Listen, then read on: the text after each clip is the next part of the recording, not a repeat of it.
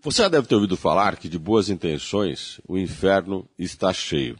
Por isso que muita gente pode ter uma atitude imoral e pode não descumprir a lei. Ou seja, nem toda a imoralidade é uma ilegalidade. Muitos comportamentos com más intenções, muitas pessoas que se aproveitam, por exemplo, da coisa pública, fazem abusos e excessos nas suas funções, acabam alegando que não estão desrespeitando a lei, mas que são imorais nos seus atos, afetam a dignidade do outro, cometem desvio de recursos, praticam aquilo que não se espera. Quer dizer, não se espera para quem, né? Para os outros, para os afetados, para aqueles que têm que arcar com as consequências do ato e não para quem pratica o comportamento. O Brasil tem uma história, por exemplo, na formação das suas constituições, na atual em especial, a Constituição de 1988, considerada uma Constituição avançada, progressista, humanista, considerada uma Constituição que respeita o ser humano ou que foi criada para isso.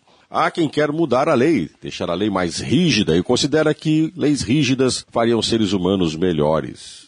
Não fariam. Todo lugar onde há excesso de leis, há má intenção. Todas as vezes que temos que colocar um grande número de regras, é porque as pessoas que estão subordinadas a estas regras não costumam respeitar a dignidade, o respeito, a moral de ninguém. Ou seja, não seria a regra que faria dele alguém melhor.